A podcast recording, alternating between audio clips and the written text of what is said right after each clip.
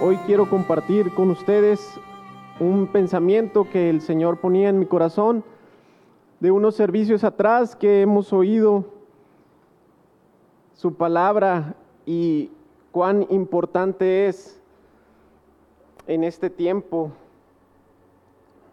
oír y obedecer su palabra. El título se llama A los pies de Jesús. Y para esto tenemos que saber el significado de, lo, de la palabra que es postrar, postrarse. Según el diccionario de la Real Academia Española, significa arrodillarse, dice oponerse a los pies de alguien, humillándose o en señal de respeto, veneración o ruego y otro significado es rendirse. Estudiando la Biblia, existen muchos casos, hermanos, de gente, hombres y mujeres, que recurrieron a este simple acto. Y no solo me refiero espiritualmente hablando, sino también físicamente hablando tanto en el Antiguo como en el Nuevo Testamento. Hoy quiero ver con ustedes lo que significó para esas personas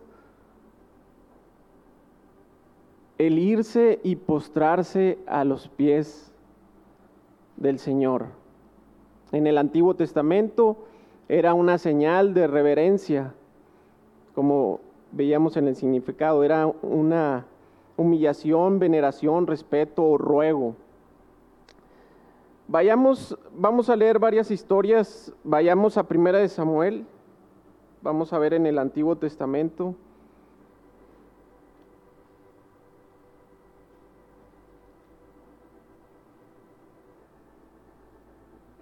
Primera de Samuel 25. Quizás algunos de ustedes ya conocen esta historia, pero para otros nuevos no. Entonces vamos a tratar de, de ser lo más... Concisos en, en el resumen en sí. Y aquí estamos hablando de 25 en el versículo número 23 para que conozcan un poco el contexto. Es David y Abigail. Abigail era la mujer de Nabal.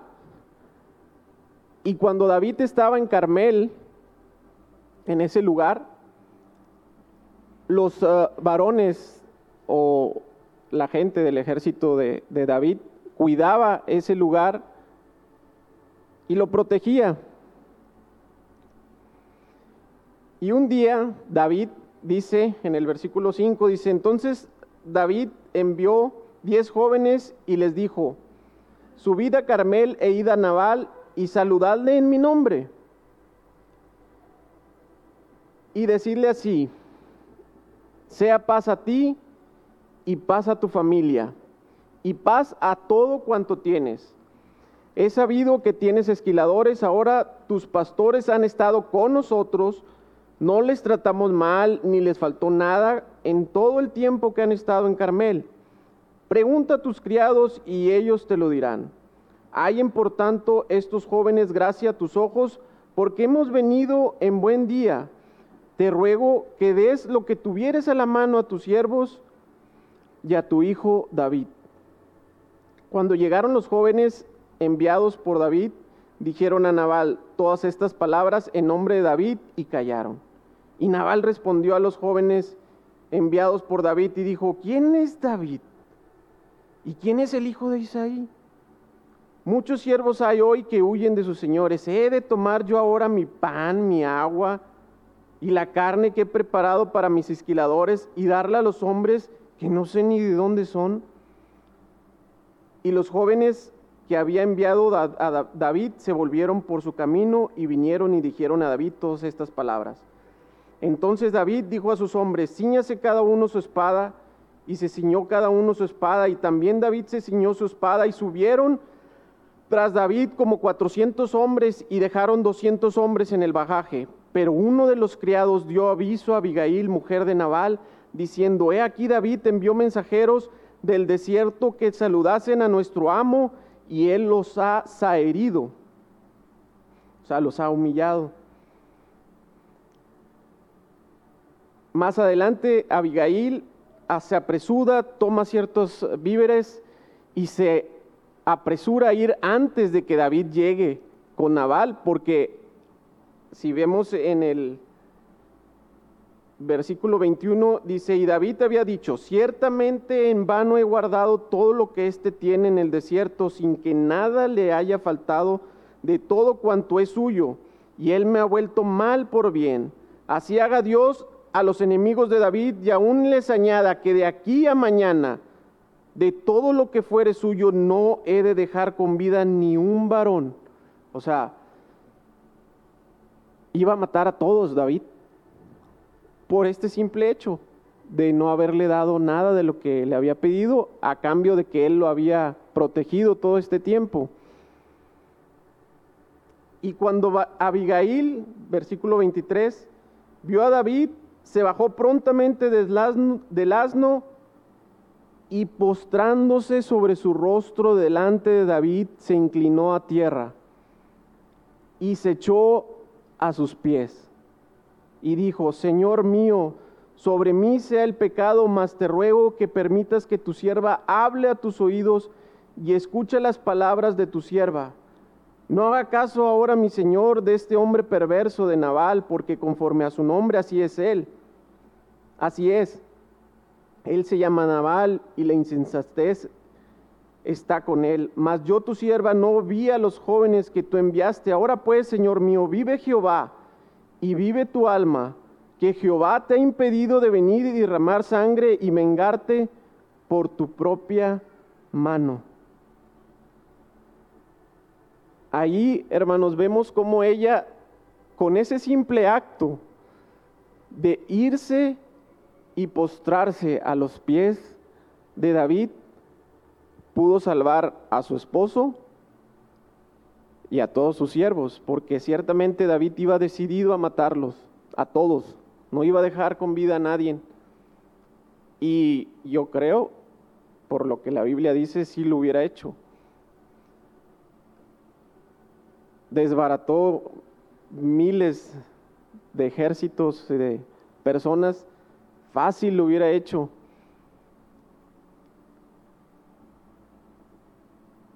Pero ahí David se iba a vengar, ¿verdad? Por su propia mano, por ese simple acto que no le pareció bien. Pero vemos cómo salvó a Abigail. Bueno, más adelante vemos que el Señor tomó cartas en el asunto con Naval y al final Abigail terminó siendo esposa de David. Pero a lo que voy es cómo el Señor también, sí, es cierto, libró a, David de, pecar, pero qué valentía de esa mujer de ir, rendirse, literalmente, hermanos, se tiró a los pies de él. Si podemos visualizar esa escena, es un acto realmente de humillación, pero eso pudo salvar la vida de sus siervos. Y yo me imagino y me pongo en el lugar de los siervos de Naval y decía, ay Señor, ahora otra vez nos metió este hombre en problemas y vienen a matarnos. Gracias a Dios por esa mujer que pudo salvar la vida de esos hombres. Más adelante David le dice, Abigail, bendito sea Jehová, el Dios de Israel, que te envió para que hoy me encontrases, dice, y bendito sea tu razonamiento y bendita tú que me has estorbado hoy de ir a derramar sangre y vengarme por mi propia mano.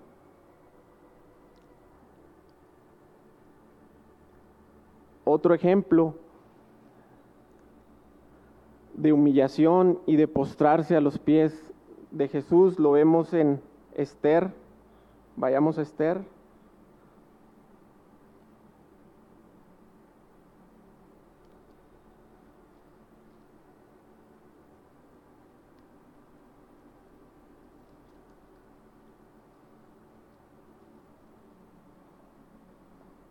Esther 8.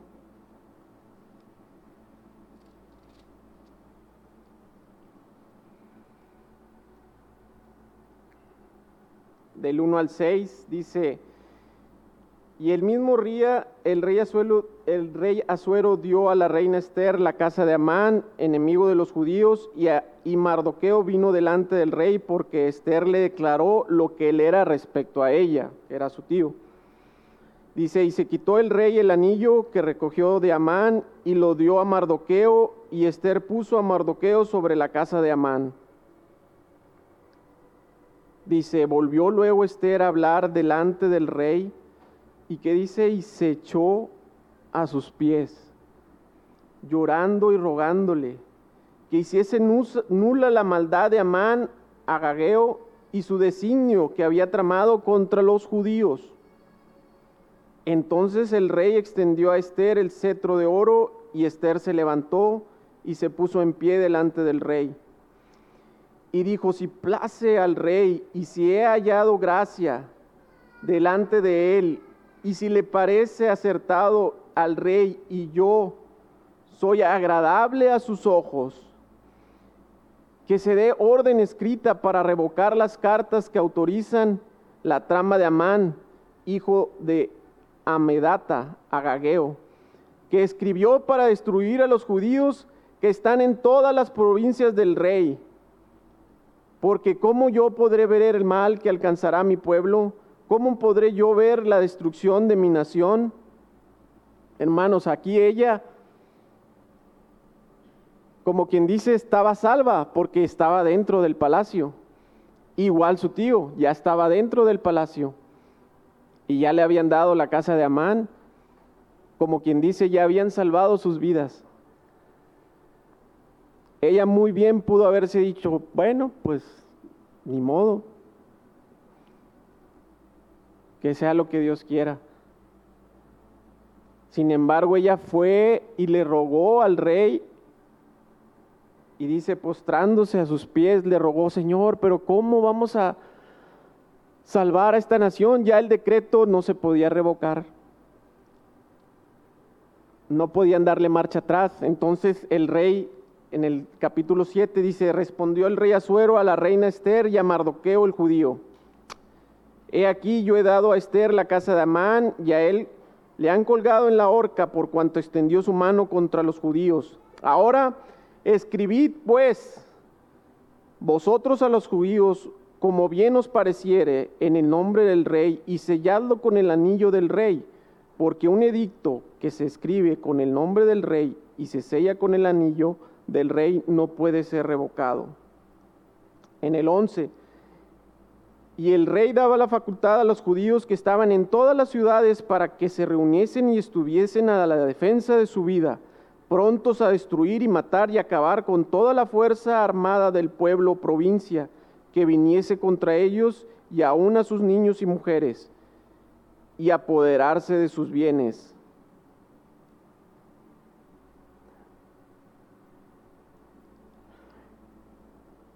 Y en el 16 dice, y los judíos tuvieron luz y alegría y gozo y honra. Y en cada provincia y en cada ciudad donde llegó el mandamiento del rey, los judíos tuvieron alegría y gozo, banquete y día de placer. Y muchos de entre los pueblos de la tierra se hacían judíos porque el temor de los judíos había caído sobre ellos. Vemos cómo al final ese pueblo pudo ser salvado gracias a ese acto de la reina Esther de ir y postrarse a los pies del rey Azuero, era un rey literal, terrenal, sin embargo tenía la autoridad para dar mandatos y, y gracias a Dios que también pudo dar ese otro edicto. Y como vemos ahí, hubo gozo y alegría gozo y honra, dice. Y yo creo y estoy seguro que no les hicieron nada, porque el Señor los protegió y los guardó. Ese simple acto, hermanos, de estas dos mujeres, en un caso salvó toda una nación, en otro caso salvó su casa. Veamos ahora en el Nuevo Testamento, cuando el Señor estuvo aquí en la tierra físicamente, ¿qué pasó cuando hombres y mujeres llegaban a postrarse a los pies de Jesús? Vayamos a Marcos, capítulo 5.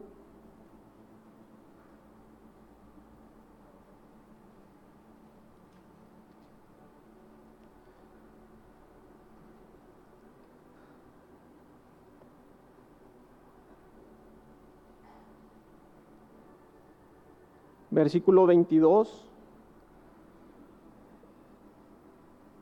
Vemos aquí dos casos. Uno es la hija de Jairo y la otra es la mujer que tocó el manto de Jesús.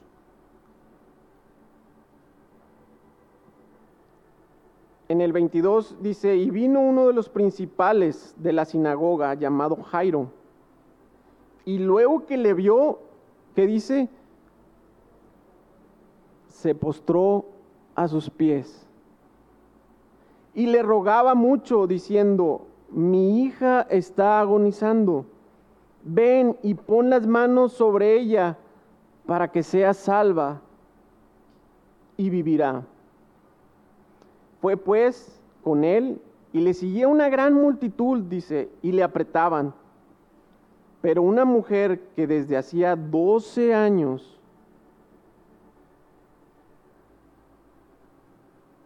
que padecía de flujo de sangre y había sufrido mucho de muchos médicos y gastado todo lo que tenía y nada había aprovechado. Antes le iba peor. Cuando oyó hablar de Jesús, vino por detrás entre la multitud. Dice, y solo tocó su manto porque decía, si tocare solo, tan solamente su manto, seré salva. Y enseguida la fuente de su sangre se secó y sintió en el cuerpo que estaba sana de aquel azote. Luego Jesús, conociendo en sí mismo el poder que había salido de él, volviéndose a la multitud, dijo, ¿quién ha tocado mis vestidos? Sus, sus discípulos le dijeron, ves que la multitud te aprieta y dices, ¿quién me ha tocado? Pero él miraba alrededor para ver quién había hecho esto. Entonces la mujer, temiendo y temblando, sabiendo lo que ella había sido hecho, lo que en ella había sido hecho, vino y se postró delante de él y le dijo toda la verdad. Y le dijo, hija, tu fe te ha hecho salva. Ve en paz y queda sana de tu azote. Mientras él aún hablaba, vinieron de la casa del principal de la sinagoga diciendo, tu hija ha muerto. ¿Para qué molestas más al maestro? Pero Jesús, luego que oyó lo que se decía, dijo al principal de la sinagoga, no temas, cree solamente. Y entrando en el 39 le dijo, ¿por qué, ¿por qué alborotáis y lloráis? La niña dice, no está muerta, sino duerme. Y se burlaban de él, mas él, echando fuera a todos, tomó al padre y a la madre de la niña y a los que con él estaban, y entró donde estaba la niña, y tomando la mano de la niña le dijo, Talita Kumi, que traducido es, niña, a ti te digo, levántate. Y luego la niña se levantó y andaba, pues tenía 12 años, y se espantaron grandemente. Vemos, hermanos, este caso donde Jairo, al verlo, él sabía, hermanos, que, y yo no sé, estos hombres y mujeres tuvieron que haber estado en una situación extrema, donde ya no había esperanza donde ellos sabían que ya no podían hacer nada, tanto la mujer como Jairo. Pero habían oído, sabían que Jesús estaba ahí. Y al verlo Jairo, ¿qué fue lo primero que hizo? Fue y se postró a los pies. Señor, ven, sana. Y el Señor dijo, sí, voy.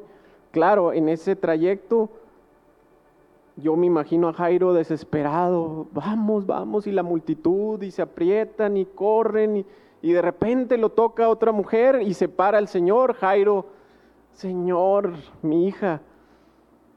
Y el Señor se detiene y empieza a ver, y la mujer tratando de esconderse, hermanos, la multitud era obvio que los mismos discípulos le dijeron, pero ¿cómo dices quién te tocó si todos te han tocado aquí?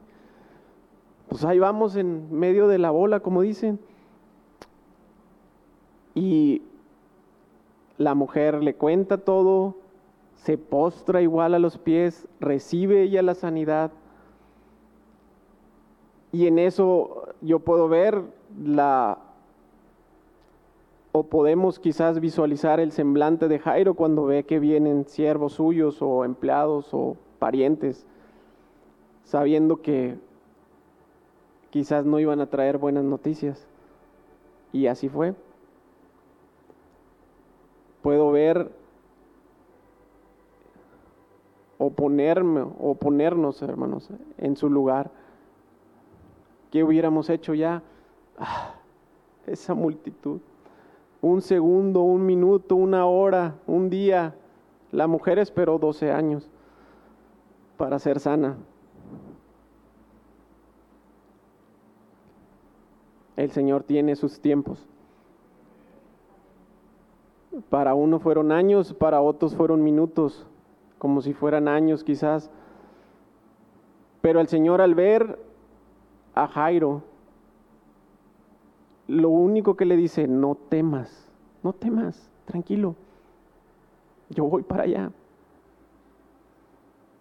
Y al llegar, lo primero que dice, eh, el alboroto, imagínense en la casa, todos corriendo, saliendo, entrando, llorando, gritos. Falleció la niña. A ver, sálganse todos. Ven, Jairo. Vamos tu hija duerme y la resucita.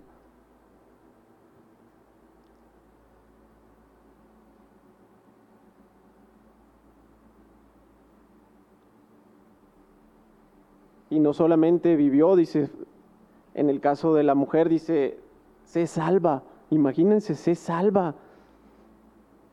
El Jairo también decía, para que ella sea salva y viva. Y fueron vivas las dos. Y fueron salvas también. Y ese es el deseo y el anhelo de muchos de nosotros. Cuando tenemos familiares enfermos, parientes inconversos, Señor, si están enfermos, sí, que sanen, pero lo principal, que sean salvos. Yo creo que ellos sabían que lo principal era ser salvo. Y después, sí, la sanidad. No temas, dice, cree solamente. Quizás hoy estemos atravesando por situaciones similares, difíciles, que solamente un milagro del Señor podrá intervenir, pero hermanos, ya conocemos un camino, postrarse a los pies de Jesús.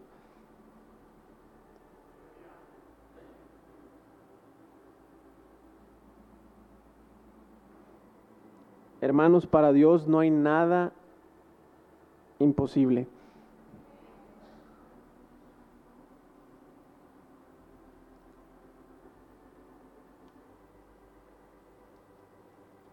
Quizás algunos necesiten liberación.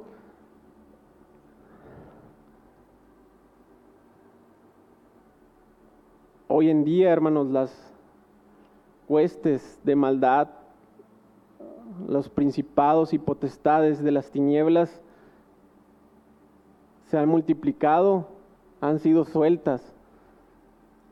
Y va a haber muchos casos, hermanos, muchos casos donde necesitemos una liberación. Vamos a ver ahorita más adelante algunos. Pero acordémonos, para el Señor no hay nada imposible. Es más, regresemos unos versículos antes.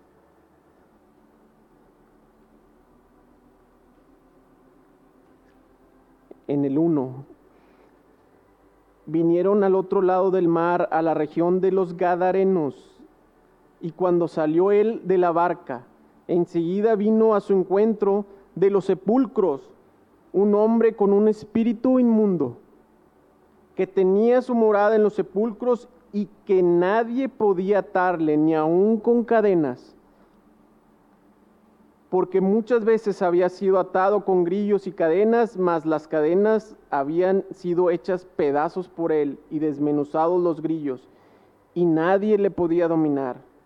Y siempre de día y de noche andaba dando voces en los montes y en los sepulcros, hiriéndose con piedras. Pero ¿qué dice? Cuando vio pues a Jesús de lejos, corrió y se arrodilló ante él. Hermanos, ese hombre sabía que su única esperanza de ser librado de esos demonios era Jesús. Y fue y se postró. Ya no tenía esperanza él. Lo amarraban, las cadenas las hacía pedazos, el poder que tenía para hacer todo eso y clamando a gran voz dijo, ¿qué tienes conmigo, Jesús, Hijo del Dios Altísimo? Te conjuro por Dios que no me atormentes. Porque le decía, sal de este hombre, espíritu inmundo. Y le preguntó, ¿cómo te llamas? Y le respondió diciendo, Legión me llamo porque somos muchos. Más adelante dice que esos espíritus se fueron a un hato de cerdos y eran como dos mil Una legión en la época de los romanos constaba de seis mil hombres. Y aquí habla de dos mil cerdos. Dos mil, seis mil, son muchos al final de cuentas. Imagínense, hermanos, a este hombre siendo libertado por Jesús. En el 18 dice, al entrar él en la barca, no, más bien, en el 15, la gente que estaba en esa región dice, vienen a Jesús y ven al que había sido atormentado del demonio, que, se había, que había tenido la legión sentado, vestido y en su juicio cabal. Y que dice, y tuvieron miedo.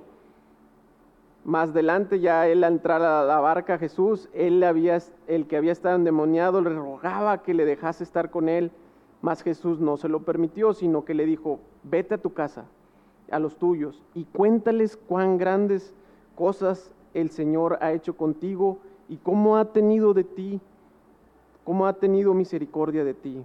Y se fue y dice, y que comenzó a publicar en Decápolis cuán grandes cosas había hecho Jesús con él, y todos se maravillaban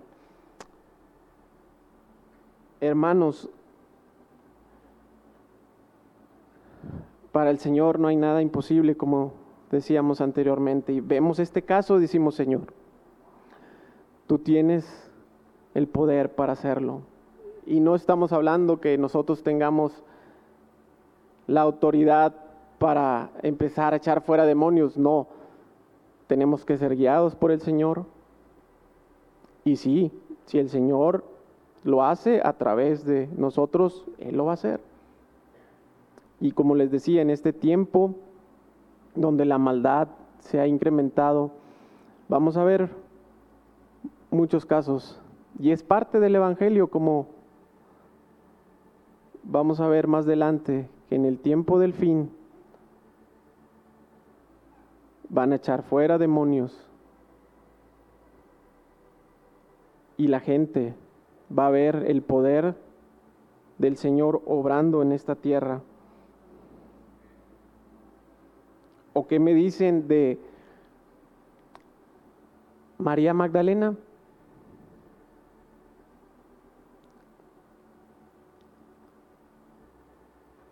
Sigamos ahí en Marcos 16.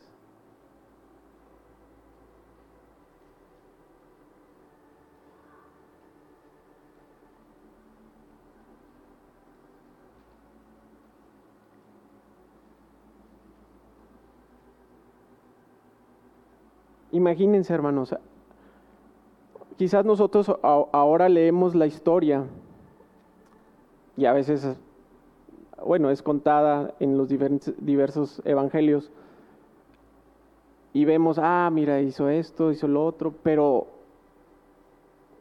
visualicemos la escena, visualicemos a cada una de esas personas que estuvieron y que convivieron con nuestro Señor Jesús. Ahí en el 9 dice, habiendo pues resucitado Jesús por la mañana, el primer día de la semana, apareció primeramente, que dice, a María Magdalena, de quien había echado siete demonios. Imagínense, hermanos, la vida de esa mujer antes de conocer al Señor.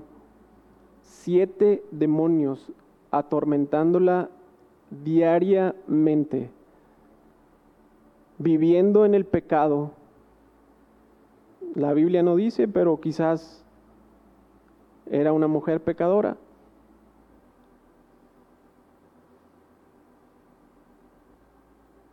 Sufriendo cada día y pensando, ¿cuándo seré libre de esto? Cada día irse a la cama, pensar, Señor, para mí no hay esperanza. Para mí no hay esperanza.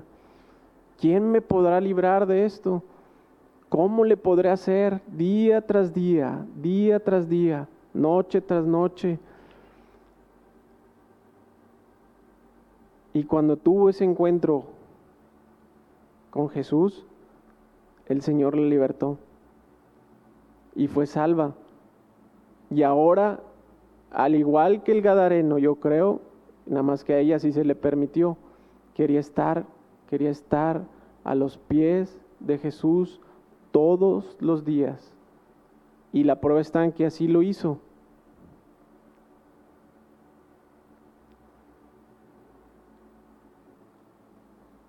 Quizás hoy nosotros igual nos preguntamos, ¿cuándo cambiaremos? ¿Cuándo haremos esto? ¿Cuándo podremos hacer?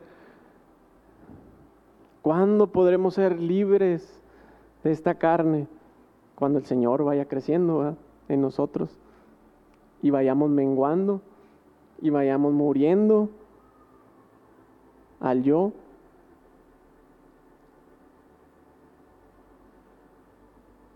Pero ese día va a llegar, hermanos. Si estamos a los pies de Jesús. Y el Señor radicalmente y sobrenaturalmente, hermanos, imagínense cuando la veían ya después. ¿No es esta la mujer que, sí, ¿y ahora qué hace? Pues nomás quiere estar donde está Jesús. Oye, pero si era así, así, así, yo creo que ese ha sido quizás el testimonio de algunos, y lo digo por mí, pero si tú antes ibas aquí, tú antes hacías, eh, pues sí, nada más que ahora el Señor me ha cambiado. Ahora he tenido un encuentro con el Señor y ahora yo sé lo que está bien, lo que está mal, lo que me conviene y lo que va a edificar mi vida.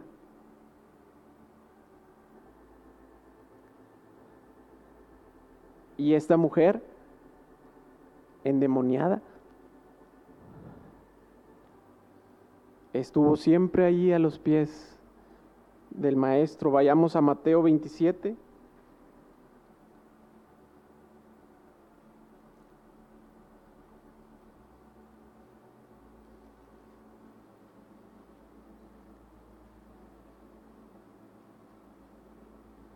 Eh, hablando en la crucifixión que hoy mundialmente es celebrado, la resurrección de nuestro Señor Jesús. Dice en el 55, y estaban ahí muchas mujeres mirando de lejos, las cuales habían seguido a Jesús desde Galilea sirviéndole, entre las cuales estaban María Magdalena, María la madre de Jacob y de José y la madre de los hijos de Zebedeo. Una vez que fue sepultado en el 61, que dice, y estaba allí María Magdalena y la otra María sentadas delante del sepulcro. 28.1, la resurrección. Pasado el día de reposo y al amanecer, el primer día de la semana, vinieron María Magdalena y la otra María a ver el sepulcro. Versículo 9. Y aquí Jesús le salió al encuentro diciendo, salve. Y ellas acercándose, que dice,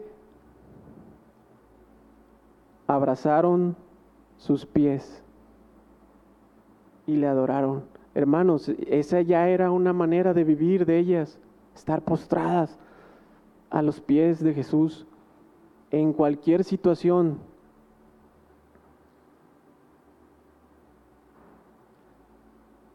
Y fíjense, hermano, el privilegio que tuvo esa mujer, la primera, como vimos en Marcos.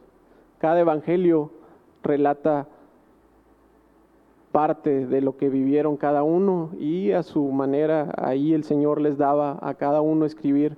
Pero en el Marcos vemos que dice que la primera mujer o el primer ser humano que al Señor se le apareció después de la resurrección fue a María Magdalena.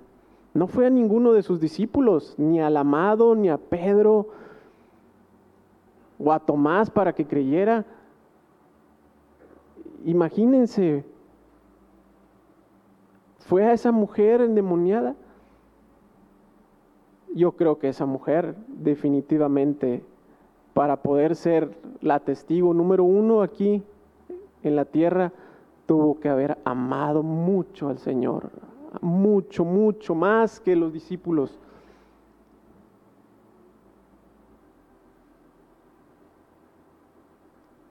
Como dice Efesios 6, 11, hermanos, vestidos, dice, de toda armadura de Dios, para que podáis estar firmes contra las acechanzas del diablo, porque no tenemos, hermanos, lucha contra sangre y carne, sino contra principados, contra potestades, contra los gobernadores de las tinieblas de este siglo, contra huestes espirituales de maldad y de las regiones celestes.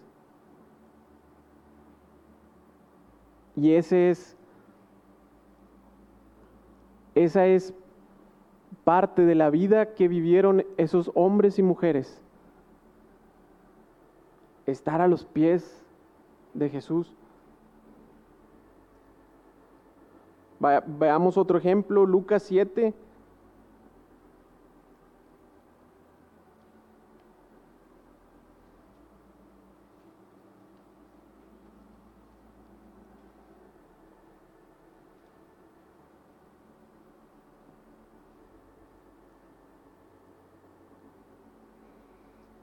Dice el título Jesús en el hogar de Simón el fariseo.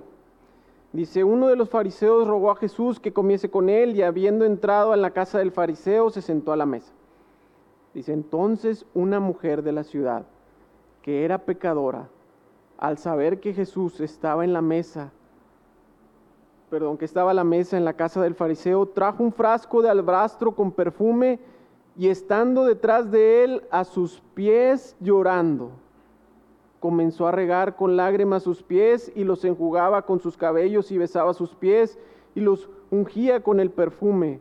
Cuando vio esto el fariseo que había convidado, dijo para si este si fuera profeta conocería quién y qué clase de mujer es la que le toca, que es pecadora. Entonces respondiendo Jesús le dijo, a ver, a ver Simón, una cosa tengo que decirte y le dijo, ah, sí, di maestro. Un acreedor tenía dos deudores, el uno le debía 500 denarios y el otro 50. Y no teniendo ellos con qué pagar, perdonó a ambos. Di pues, ¿cuál de ellos le amará más? Respondiendo Simón dijo, pienso que aquel a quien perdonó más. Y él le dijo, rectamente has juzgado. Y vuelto a la mujer, dijo a Simón, ¿ves esta mujer? Entré a tu casa y no me diste agua para mis pies, mas esta ha regado mis pies con lágrimas y los ha enjugado con sus cabellos. No me diste beso, mas esta desde que entré no ha cesado de besar mis pies. No ungiste mi cabeza con aceite, mas esta ha ungido con perfume mis pies. Por lo cual te digo que sus muchos pecados le son perdonados, porque amó mucho. Mas aquel a quien se le perdona poco, poco ama. Y a ella le dijo, tus pecados te son perdonados. Y los que estaban juntamente sentados a la mesa comenzaron a decir entre sí, ¿quién es este que también perdona pecados? Pero él le dijo a la mujer, tu fe te ha salvado, ve en paz. Imagínense hermanos, el Señor no vino como decíamos o como se ve en la escritura, a los buenos, rectos, en su propia opinión, sino vino a los pecadores, vino a nosotros. Si un día quizás a veces nos hemos sentido que el Señor, por lo que hayamos hecho, no vamos a tener esperanza ya o decir, no, el Señor no me va a perdonar. Imagínense esta mujer pecadora.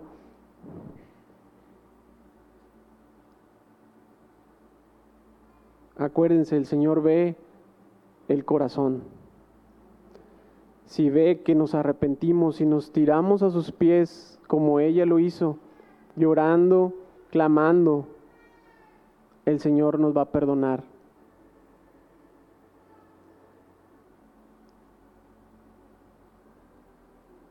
Otro ejemplo, vayamos a Mateo 15.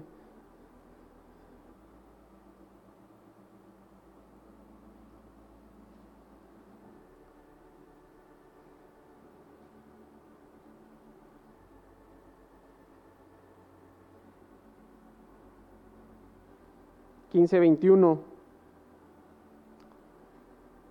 Saliendo Jesús de allí, se fue a la región de Tiro y de Sidón y aquí una mujer cananea que había salido de aquella región clamaba diciendo, Señor, hijo de David, ten misericordia de mí. Mi hija es gravemente atormentada por un demonio. Pero Jesús no le respondió palabra. Entonces acercándose sus discípulos le rogaron diciendo, despídela, pues da voces tras nosotros. Él respondió y dijo, no soy enviado sino a las ovejas perdidas de la casa de Israel. Entonces ella vino, que dice, y se postró ante él, diciendo, Señor, socórreme. Respondió él, dijo, no está bien tomar el pan de los hijos y echarlo a los perrillos. Y ella dijo, sí, sí, Señor, pero aún los perrillos comen de las migajas que caen de, las, de la mesa de sus amos. Entonces Jesús respondió o respondiendo Jesús dijo, oh mujer, grande es tu fe, hágase contigo como quieres y su hija fue sanada desde aquella hora. Hermanos, aquí ella clamaba por una hija suya que estaba atormentada por ese demonio y sabía que la única manera de poder salvarla era recurrir a Jesús. Y no le importó que sus discípulos estuvieran tras de él, de lejos. Ella dice, porque está con signos de exclamación, Señor, hijo de David, ten misericordia de mí. Yo creo que para que lo alcanzara a oír él en medio de la multitud, del tumulto, no la iban a oír. El Señor no la iba a oír quizás. Pero él, ella no le importó eso. Seguía y seguía hasta que los discípulos, ya Señor, quítanosla de aquí. Dale, despídela. Y él la despide diciéndole, bueno, pues es que no, no, no voy. Pero ella, ¿qué, ¿qué dice? Se postró ante él diciendo, Señor, socórreme. Señor, ayúdame. Eres la única esperanza para mi hija. Pero no está bien que yo dé el pan a los solamente para los hijos. Sí, Señor, pero miren, aún los perrillos, dice, comen de las migajas, Señor, aún si queda una migaja, tú puedes dárnosla. Y fue así, dice, y fue sana desde aquella hora.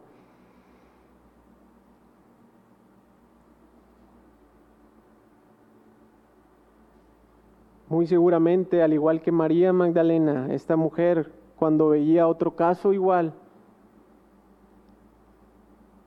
les decía que había esperanza. ¿Por qué? Porque ella había sanado, el Señor había sanado a su hija y en el caso de María Magdalena, ella misma. Y empezaban a correrse la voz ahí donde el Señor va y se encuentra donde el Señor desciende. Ahí en esa iglesia, mira, ve, ve, oye, somos libertados. A veces venimos con cargas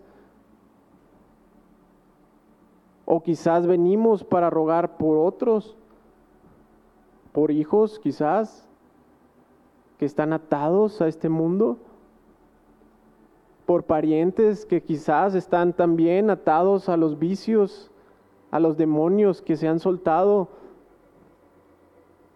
Esta pandemia, lejos de separar a los hombres y mujeres, niños, jóvenes y adultos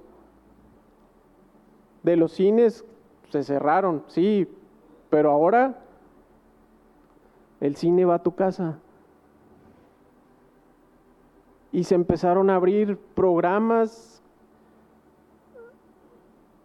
promociones,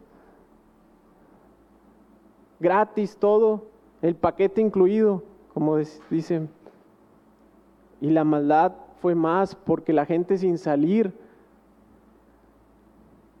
se contamina más viendo, oyendo videojuegos, internet.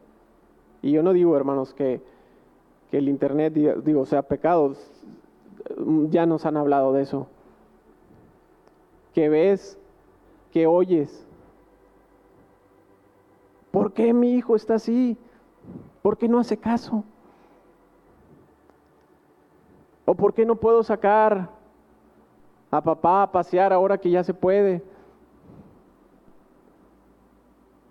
Que ya tenemos más libertad porque están atados a este mundo. Porque la serie, el programa, en qué se quedó, cómo va. Hermanos, son espíritus que van a atar a muchas personas o ya lo están haciendo. Entonces tú ven, corre a los pies de Jesús y clama por ellos, clama por tu familia, clama por tu hijo que no quiere venir, que no quiere hacer caso, que está hipnotizado con sus videojuegos. Clama por ese pariente que dices, ay, para él ya no hay esperanza.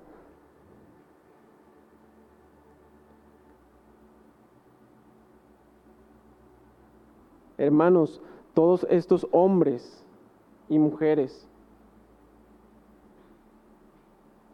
tuvieron que recorrer, recurrir, recurrir a postrarse a los pies de Jesús para alcanzar un milagro.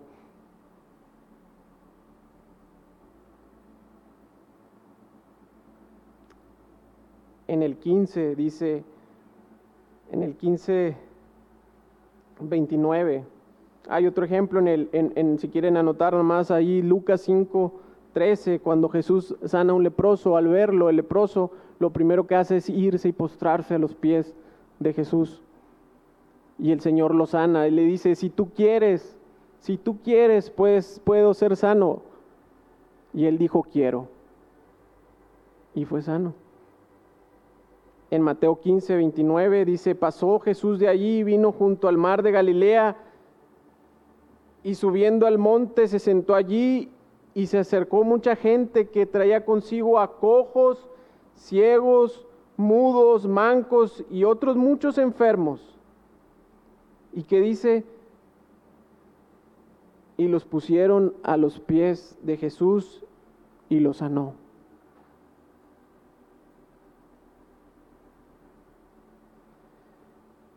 De manera que la multitud se maravillaba viendo a los mudos hablar, a los mancos sanados, a los cojos andar, a los ciegos ver, y dice, y glorificaban al Dios de Israel.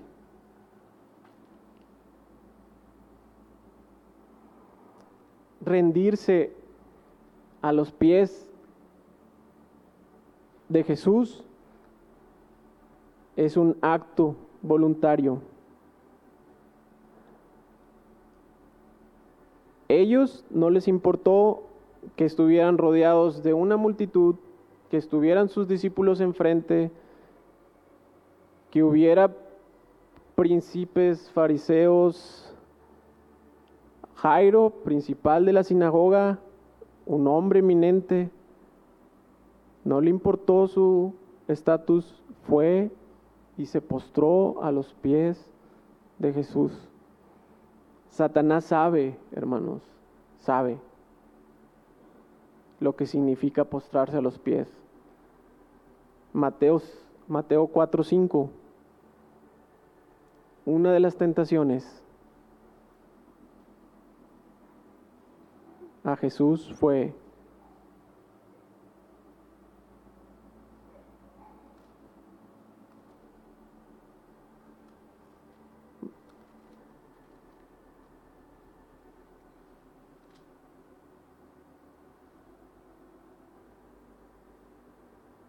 Entonces dice, el diablo le llevó a la santa ciudad y lo puso sobre el pináculo del templo. Físicamente, hermanos, esto fue físicamente. Bueno, eso es otro tema, no vamos a, a verlo, pero lo llevó físicamente, no fue espiritualmente, sino fue físicamente. Lo llevó y le dijo, si eres el Hijo de Dios, ah, perdón, eh, bueno, es una tentación anterior, en el 7 no, en el 8. Y otra vez le llevó el diablo a un monte muy alto, literalmente, y le mostró todos los reinos del mundo y la gloria de ellos. Y le dijo, todo esto te daré, que dice, si postrado me adoras. Entonces Jesús le dijo, vete Satanás, porque escrito está, al Señor tu Dios adorarás y a Él solo servirás.